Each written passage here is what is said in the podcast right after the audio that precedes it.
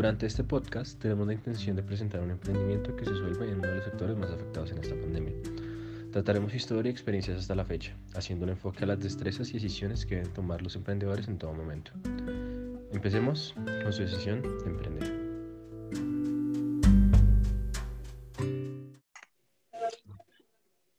Eh, bueno, listo. Entonces, buenas tardes, Dani. Nosotros somos Nicolás Ardila, Sebastián Becerra y Ángel Tilba. Somos estudiantes de la Universidad del Rosario. Eh, estás aquí para una entrevista eh, en función de la, la, emprendimiento.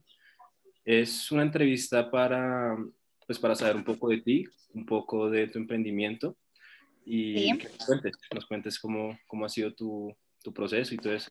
Pero pues nos gustaría primero saber cómo quién eres, de dónde eres, cosas de ti. Ah, listo, perfecto.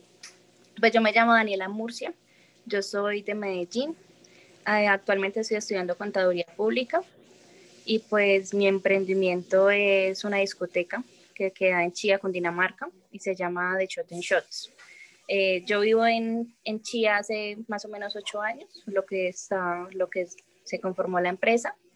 Y mm, eso es todo, pues la empresa la formamos entre mi hermana y yo. Entonces, eso sería todo. Ok. ¿Cómo se llama tu hermana? Claudia Carvajal. Listo, perfecto. Entonces empezaremos con las preguntas en relación a tu emprendimiento.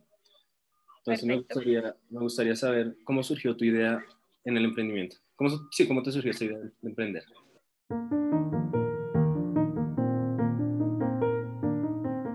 Daniela Carvajal es una estudiante paisa de contaduría pública, dueña de un bar discoteca ubicada en Chía, Cundinamarca. Su historia empezó hace varios años entre Medellín y Chía.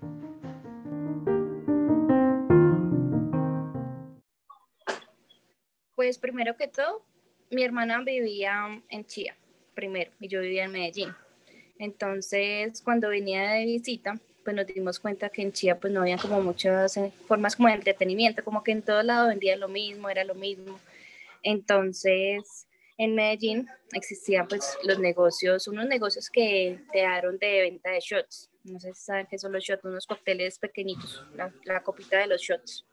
Entonces, cuando nosotros vimos eso, que acá no existían en, en Chía, entonces se nos ocurrió la idea de, de, emprender así, de montar el negocio, de traer la innovación y pues gracias a Dios nos fue, nos fue muy bien con, con eso. Ok. Eh, tú mencionas a tu hermana, o sea, hicieron el emprendimiento juntos, juntas. Sí, exacto. Me gustaría saber qué tanto influyó tu familia.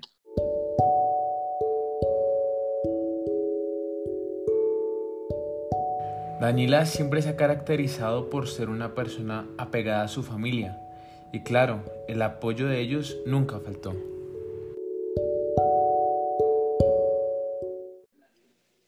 Demasiado, pues ese, ese, fue el apoyo entre las dos, fue el apoyo que necesitamos como para tomar la decisión, porque uno solo de pronto no, no la toma tan fácil, entonces la familia fue como la, el empujón de tomar la decisión de hacerlo. Ok, entiendo. Ahora me gustaría, me gustaría, saber cómo fue este proceso, o sea, de llevar la idea de, de, este emprendimiento a la realidad. Ok, digamos que no es tan fácil. Cuando uno lo plasma en, en papel, empieza con las ideas entre todos, pues uno ya lo tiene como en la mente. Pero de ahí hacerlo es cuando se, se presentan inconvenientes de, digamos, con los maestros, con las compras, eh, de pronto dinero eh, cuando uno hace algo y no queda como, como quería. Pero fue sencillo, nosotros empezamos con un negocio muy pequeñito, aproximadamente un local de en Colmena, no sé si conocen. En Colmena un negocio muy pequeñito, los locales que están ahí en la parte de abajo, entonces digamos que inicialmente fue sencillo. Ya cuando empezamos con el negocio grande, que es la discoteca que queda en la variante, pues lo difícil fue la decisión de tomar de, de ese riesgo que uno toma cuando dice, sí, me voy a meter en algo más grande, pues nosotros no somos gente como de dinero, entonces todo lo, lo fuimos haciendo con lo de las ventas que hacíamos, entonces fue tomar la decisión, tomar la decisión de, de crecer, de, de pronto más gastos, más riesgos. Ese fue como el proceso. Y hablando, hablando de estos riesgos, eh, ¿qué, ¿cuáles sacrificios hicieron ustedes para poder llevar a cabo este, este emprendimiento? Volver una idea realidad es uno de los retos más grandes de todo emprendedor. El hecho de que las cosas no siempre funcionen es algo muy común, seguido de varios tropiezos durante el camino. Además de sacrificios como con los que Daniela tuvo que pasar en ese proceso. Pues primero que todo el sacrificio de tiempo, que es algo muy envolvente. Nosotros digamos que abríamos prácticamente todos los días, entonces el tiempo también, digamos la familia, el sacrificio más grande fue, fue dejar Medellín, que Medellín para nosotros era, pues, es todavía muy, muy rico, entonces el sacrificio del el tiempo de pasarnos de una ciudad, de mm, tal vez tener nuestra vida social, porque obviamente pues, uno ahí la, la pierde por completo. El trasnocho también un poco. Esos serían como los sacrificios, los más importantes que hicimos. Ok. Y para ti, ¿cuál consideras que fue el reto más grande que tuvieron que afrontar al momento de sacar el emprendimiento?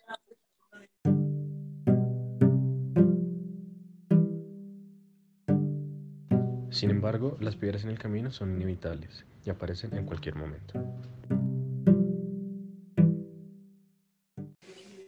Digamos que al inicio fue sencillo porque nos fue muy bien, empezamos súper bien, pero sí tuvimos un, como un tropiezo gigante que casi nos hace decir no más, hasta aquí llegamos, eh, fue cuando emprendimos al negocio grande, al de la variante.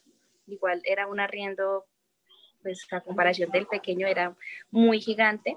Eh, nosotros hicimos un evento con Maluma, no sé si tú supiste algo de eso, hicimos un evento con Maluma.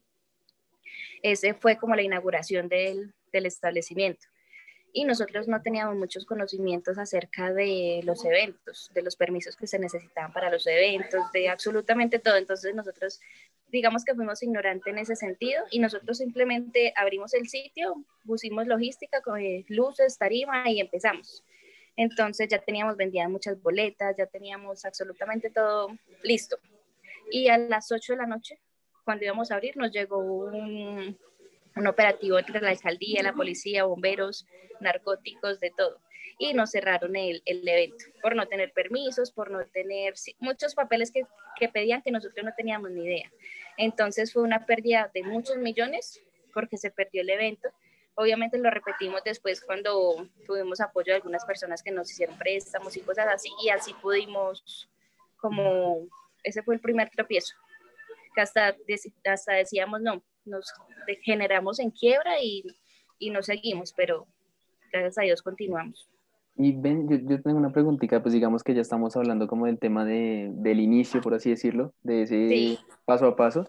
Es como, lo, según lo que te entiendo, pues el primer, como los primeros momentos desde que se abrió como el local grande, por así decirlo, pues hubieron muchas complicaciones.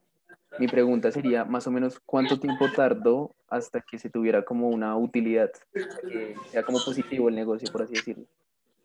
Ah, ok, perfecto. Digamos que utilidad desde el primer momento, gracias a Dios, eh, en el local pequeño. Las ventas eran absurdas en comparación con los gastos y, y los, y el arriendo digamos así, la nómina y eso. Entonces tuvimos utilidad desde el primer mes, por decirlo así, que pues es, en los negocios es algo complejo. Sí, nos fue muy bien. No, no, pensamos que fuera a ser así, pero fue, tuvo un auge y una acogida gigante por la innovación que, que tuvimos. Ya digamos en el negocio grande fue cuando empezaron los problemas, ya más gastos, más, digamos, más responsabilidades. Y tuvimos más o menos un año un año en ese proceso de los gastos, de cubrir todo lo que había pasado para tener otra vez utilidad. Ok, ok, listo, vale. Ok, eh, hola Daniela, me llamo Ángel. Eh, hola, mucho gusto. Yo quisiera saber más bien es que nos cuentes o nos expliques qué tal es como ese entorno, ese, ese, ese ambiente de negocio en el que está eh, constituido lo de ustedes? cómo, ¿Cómo funciona? ¿Cómo es la competencia?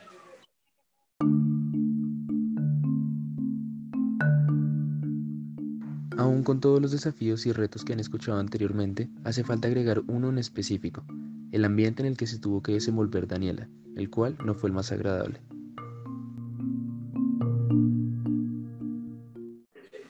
Ok, Ok, perfecto. Digamos que a nivel social es, es complejo porque pues todas las personas que tienen los mismos negocios pues también quieren que les vaya súper bien. Entonces no hay mucha cordialidad. Eh, digamos que la competencia es un poco maluca en ese sentido. Eh, porque obviamente pues los clientes van a preferir lo que mejor les ofrezcan, mejor les den y, y es digamos que para las otras personas pues no es tan asequible. Sí. Digamos como fácil de, de, entender, el negocio de nosotros es llenado demasiado y digamos que los otros negocios no tanto, entonces será difícil porque teníamos quejas de la policía, de los vecinos, de la alcaldía, de Secretaría de Salud, mejor dicho, de todo. Entonces, en ese, en ese tema era bastante complejo. Pero me imagino que ya con el paso del tiempo, pues ya han ido mejorando y, mejor dicho, regulándose ese, ese tipo de factores, ¿no? Pues más o menos. Digamos que ahora estamos blindadas por todos lados. Antes no teníamos blindaje de, digamos, de tener el permiso de salud, de policía. Ya tenemos todo al día, entonces cualquier cosa que nos dicen, que nos hacen, que nos, que nos van, entonces ya tenemos, mira, ya nos confiamos con abogados, con contador, con absolutamente todo, entonces ya es más fácil por la experiencia. Ok. Ahora, basándonos en eso, pues, ¿qué consideras como, digamos, uno de los factores principales o los más importantes para poder iniciar este tipo de negocios o para poderlos, eh, ¿cómo decirlo?, como elaborando y que vayan creciendo poco a poco? Pues yo digo que lo primero es tomar la decisión y que a uno le guste. Si a uno le gusta, digamos, ese ámbito, lo que uno está haciendo, le va bien. Y ya a medida de los años con la experiencia, que va aprendiendo cómo funciona todo, ahí es cuando ya uno obtiene los frutos. Ok. ¿Y este ha sido su primer emprendimiento o ya han tenido otros? Ya hemos tenido otros. Y, no, no nos ha ido muy bien. Pero ya con este mismo que ya han aprendido, ya lo han llevado de mejor manera. Sí, ya. Claro. Digamos que nuestro primer emprendimiento fue en Medellín, digamos en el barrio donde nosotros crecimos. Intentamos, montamos un, un, negocio de seguros, de SOAT, sí. del seguro obligatorio para los vehículos. Y ahí compramos una ropa de Panamá y trajimos y empezamos a vender normal. Pero lastimosamente por la inseguridad en Medellín no nos fue muy bien. Nos... Entonces ese fue el tema por el cual cerramos, por la inseguridad de... O sea, podríamos decir ciudad. que la primera experiencia de ese emprendimiento, de ese primer emprendimiento no fue tan agradable sí. y pues, bueno, igualmente de todos aprenden, ¿no? Hasta, hasta en ese tipo de cosas. Y bueno, el, el segundo, espera, el segundo emprendimiento que tuvimos fue en Chía, sí. que montamos una tienda, un sex shop, que acá no, no había, pues hace muchos años eso no, pues no, digamos que no se veía bien. Y por eso mismo de que no se veía bien, no nos fue bien. Claro, muchos estereotipos, ¿no? Exacto. Nadie entraba, le daban como pena, las personas que entraban, pues era como secreto, entonces no nos fue bien. Por se mantiene, de por sí. Sí. Pero bueno. Sí, exacto. Y ya, pues, debido a todos esos eh, esfuerzos, a esos emprendimientos fallidos, o a este, y a este que ya crece y va mucho mejor. Sí. ¿Por qué decidi, decidieron emprender y no hacer otra cosa? Pues digamos que intentamos otras cosas, digamos como trabajos. Traba, mi hermana trabajó para una empresa por muchos años, yo también trabajé y dijimos como no, no queremos esto para nosotros, nosotros tenemos que poder algo. Eh, digamos que Chía era eh, como un terreno sencillo para nosotros, por lo que en Medellín había muchos negocios, mucha variedad y aquí no tanto. Entonces dijimos, no, acá, este es nuestro lugar, acá vamos a trabajar, acá tenemos que eh, traer algo nuevo, algo novedoso. Y esa fue la decisión que tomamos por esa razón, por estar independientes, por no trabajar para nadie. Pero bueno, igualmente ya me imagino que ese, como esa voluntad eh, fue la, y esa decisión que, te, que tuvieron en ese momento fue lo que más contó para que pues hoy en día ya estén posicionadas como lo están ahorita. Exacto. ¿no? Obviamente no fue fácil pues tomar la decisión de decir, bueno, dejo todo y voy a meter todo, digamos, todos mis ahorros, toda mi energía en esto, sí. porque uno le da miedo de pronto que le vaya bien, le vaya mal, pase algo, pero lo decidimos así y nos funcionó muy bien. No, súper bien. Me alegra mucho, Muchísimas gracias. Dani, Listo. Yo, hacer una preguntita en relación a, pues a la zona de, la variante. Eh, es más relacionada cómo es el entorno del mercado. Eh, como bien dice, la competitividad es muy, muy egoísta, por decirlo, y poco solidaria. ¿Ustedes, qué, qué, qué, vieron como para decir, no, metámonos allá en la variante y compitamos contra, contra José Martillo, contra Andrés Carne de Redes, que está ahí al lado? Ustedes dijeron, bueno, vamos, a, vamos a meterle duro a, los, a, los, a la competencia y vamos a sacar esto adelante. Pues primero que todo la decisión se tomó por la gente, porque nosotros en, en el bar pequeño teníamos un horario hasta la medianoche y en la variante ofrecían un horario hasta las 3 de la mañana, más sí, en, ese tiempo también era hasta las 3 de la mañana. Entonces, en el parque nosotros teníamos, la gente pasaba muy rico, tomaban ricos, mejor disfrutaban demasiado. Y cuando salían nos decían, ustedes deberían montar algo más, ustedes deberían, todos los clientes nos decían lo mismo.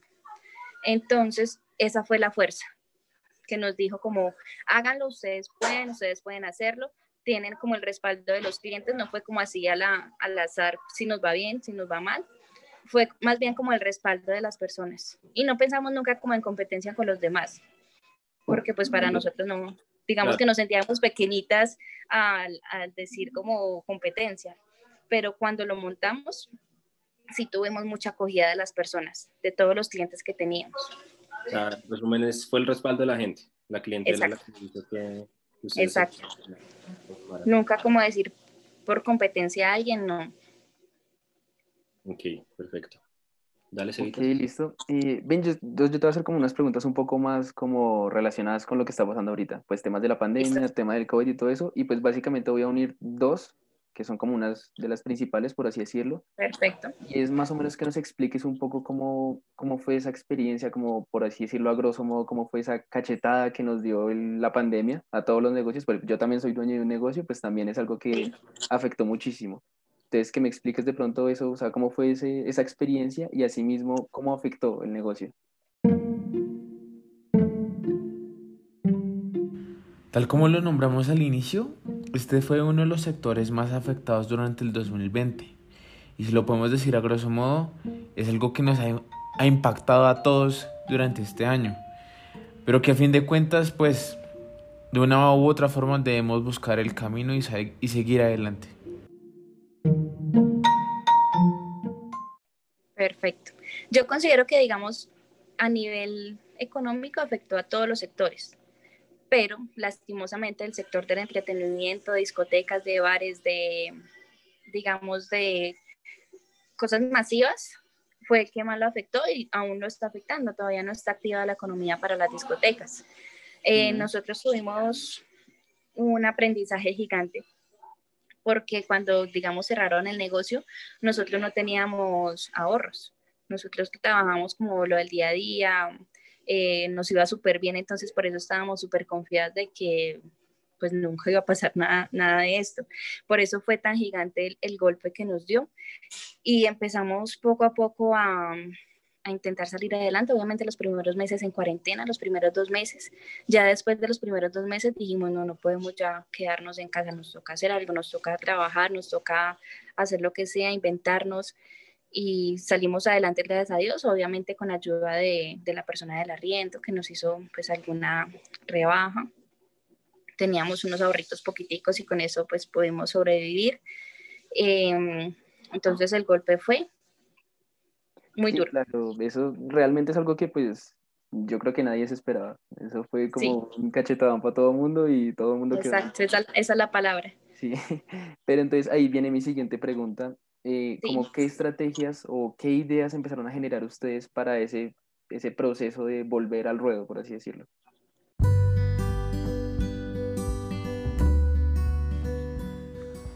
Como todo buen colombiano, la berraquera y el ingenio siempre están presentes en los momentos difíciles. Así que Daniela tuvo que reinventarse y proponer alguna solución que sacara adelante su negocio. Ah, listo. Nosotros a los dos meses después de que ya nos vimos como un poco mal, dijimos, bueno, vamos a empezar a, a hacer lo que sabemos, a vender lo que tenemos y a a producir. Entonces empezamos a, vendiendo licor a domicilio, que era el licor que teníamos que nos había sobrado de... ¿De qué? De las ventas, de lo que se abrió el último fin de semana. En ese no nos fue muy bien porque pues todo el mundo se puso a vender licor a domicilio y el mercado estaba muy económico, estaban vendiendo demasiado económico, entonces pues uno no ganaba prácticamente nada. Igual lo mantuvimos ahí por el primer mes. Lo otro fueron unas pautas que nuestras redes sociales y nuestro WhatsApp tiene mucha gente, tiene mucha, mucho auge, entonces empezamos a vender pautas publicitarias. Esas pautas las vendíamos en 20 mil, 30 mil, 50 mil, dependiendo pues lo que la gente quería. Entonces ese fue nuestro sustento por casi dos meses, porque todo el mundo estaba vendiendo a domicilio, todo el mundo estaba haciendo un emprendimiento, entonces ese, ese fue nuestro emprendimiento y nos fue muy bien, gracias a Dios. Con eso pagamos muchísimas cosas y nos pudimos sostener por varios meses. Bien, claro. Después, de como que tomaron un rumbo diferente, ¿no? O sea, meterse como al lado publicitario después de ser como un bar es algo que no nos espera normalmente. No, exacto. Y ni, ni te cuento lo otro. Después de eso, eh, empezamos a vender granizados. No sé si han visto de pronto alguna publicidad, granizados con dulces, granizados con licor, con dulces. Ese fue, después de la pauta, ya la pauta cayó un poco por lo que ya la gente ya estaba saliendo, ya estaba menos, menos encierro y empezamos a vender granizados y también nos fue súper bien, gracias a Dios. Esos granizados, pues fue hace como dos meses que empezamos y nos fue muy bien. Y ya lo último, cuando no podíamos abrir el sitio, empezamos a vender almuerzos. Pues imagínate una discoteca vendiendo almuerzos, nosotros con cero experiencia de almuerzos. Sí, claro. Pero también ahí, digamos que vendíamos algo y con eso sustentamos los gastos de, del negocio. Sí, es lo interesante ver cómo las personas como que se las ingenian, por así decirlo. Uno se inventa, sí, cuando uno se ve como en esa presión, en esa zozobra de qué hacer, algo, algo sale, algo se inventa, algo se, se ingenia uno para salir adelante. Sí, claro. No, qué bien, qué bien. Y otra preguntita, el tema de que acabaste de nombrar, de que las personas ya empezaron a salir, el tema de reapertura, por así, de bares y discotecas, bueno, realmente solo de bares, eh, pues lleva muy poquito tiempo. Yo quisiera saber cómo, cómo fue el, como el primer día, cuál fue la expectativa, cómo se desarrolló ese primer día de, de reapertura.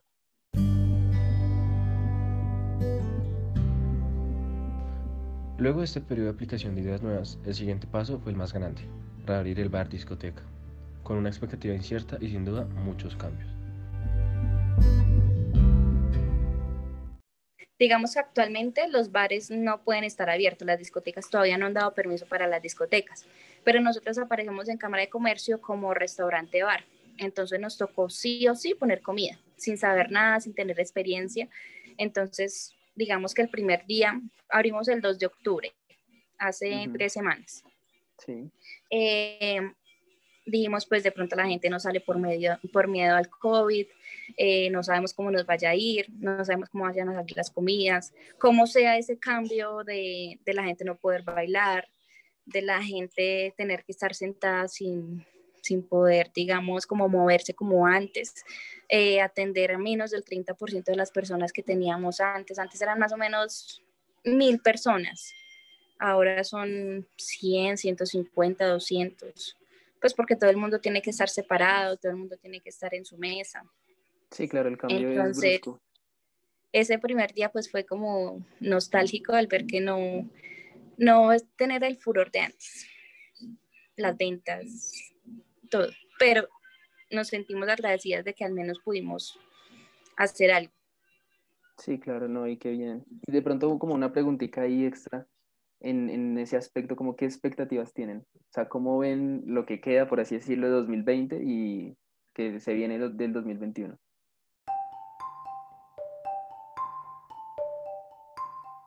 Grandes fueron las enseñanzas que le dejaron este 2020 a Daniela. Sin embargo, el 2021 es un futuro incierto, pero ella no pierde su actitud ni esperanza para seguir adelante.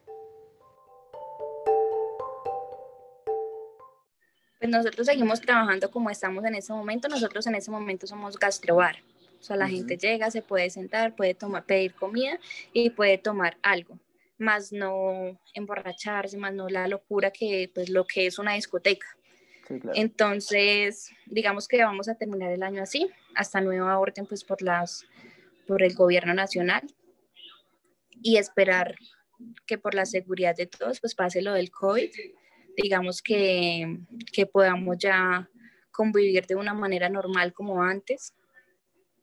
El negocio pues mientras tanto lo vamos a seguir manteniendo como gastrobar y pues tenemos expectativas de que el próximo año, no sabemos qué mes, decimos que por la mitad del de, año, del próximo año, se pueda normalizar un poco la situación y poder volver a, a tener lo que teníamos antes.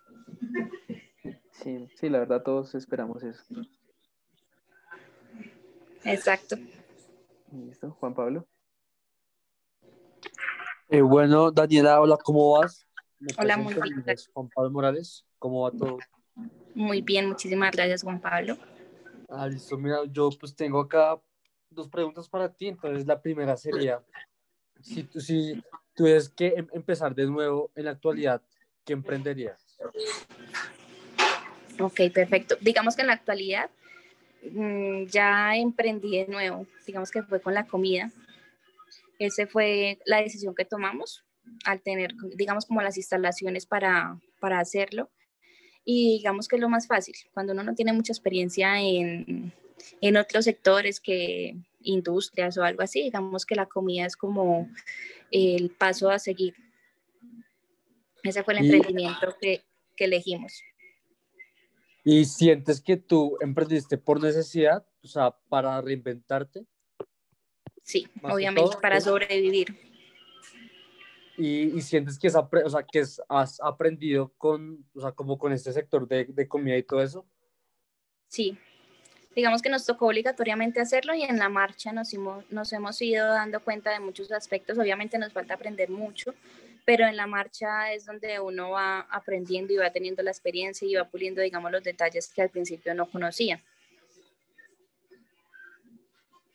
O sea, ¿tú crees que este nuevo em, emprendimiento te puede servir a ti también para sobrevivir, pero también te sirvió como aprendizaje para, para un futuro?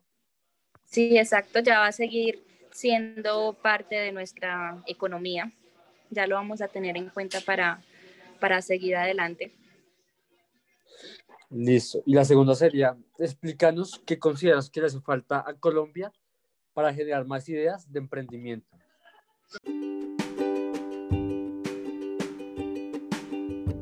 Realmente Daniela nos ha dejado con la boca abierta, nos ha dejado sorprendidos con lo que ha hecho para mantener su negocio en pie. Y por otro lado, nos brinda una crítica reflexiva acerca de qué le hace falta a Colombia para potenciar los emprendimientos.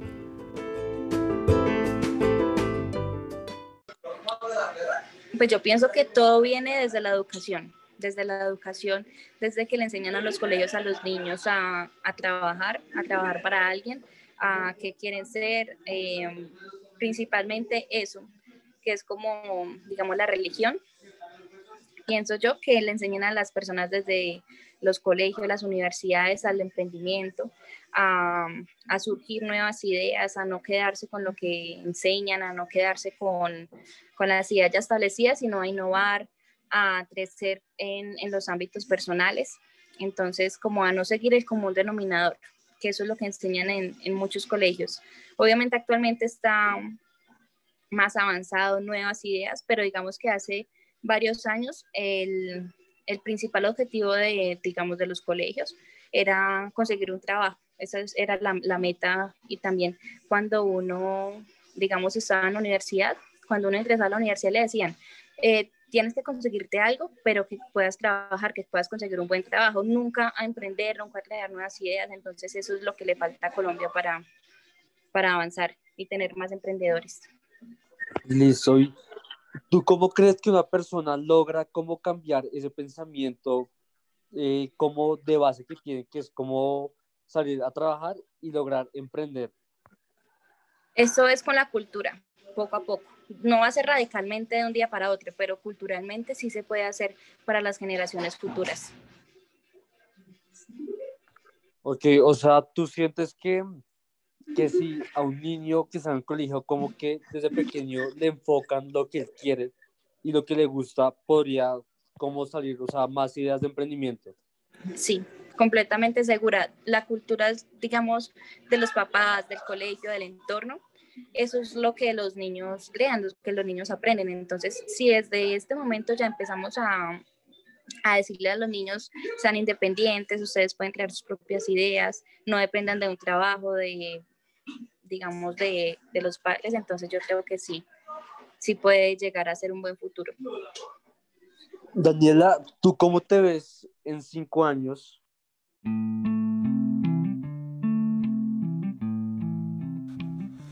Incluso después de pasar más de ocho años en esta industria, sus sueños y aspiraciones siguen siendo igual de grandes a cuando empezaron. Algo que debemos recordar es que la mentalidad de quien emprende es el impulso de su día a día.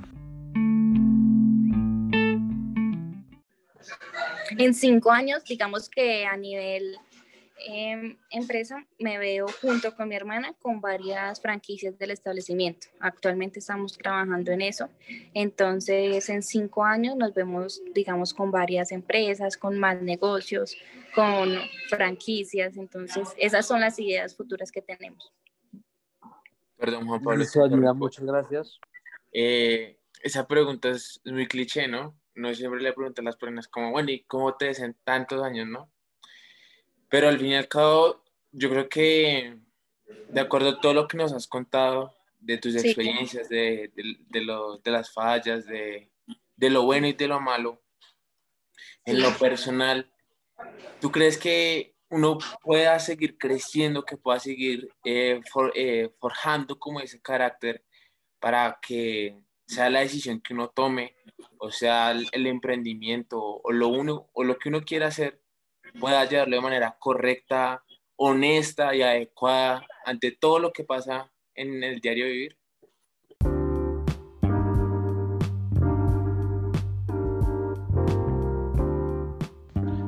Por último, y no menos importante, Daniela nos deja un excelente mensaje para los emprendedores.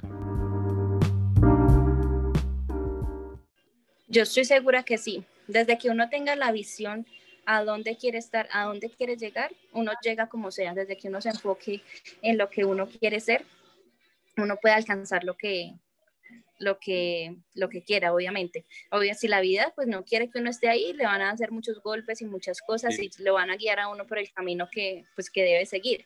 Pero si uno se enfoca en algo bueno, en algo que a uno le conviene, que uno sabe que quiere, con la pasión que uno la, la pide, lo alcanza, como sea. Gracias, de verdad. No sé. Listo, Dani. Pues creo que eso ya fue todo. Te agradecemos en verdad la disposición de tu tiempo. Con muchísimo gusto. Vale, muchísimas gracias. por la entrevista, que estén muy bien, que les vaya muy bien. Que muy bien. Igual. Estoy disponible cuando necesiten. Gracias.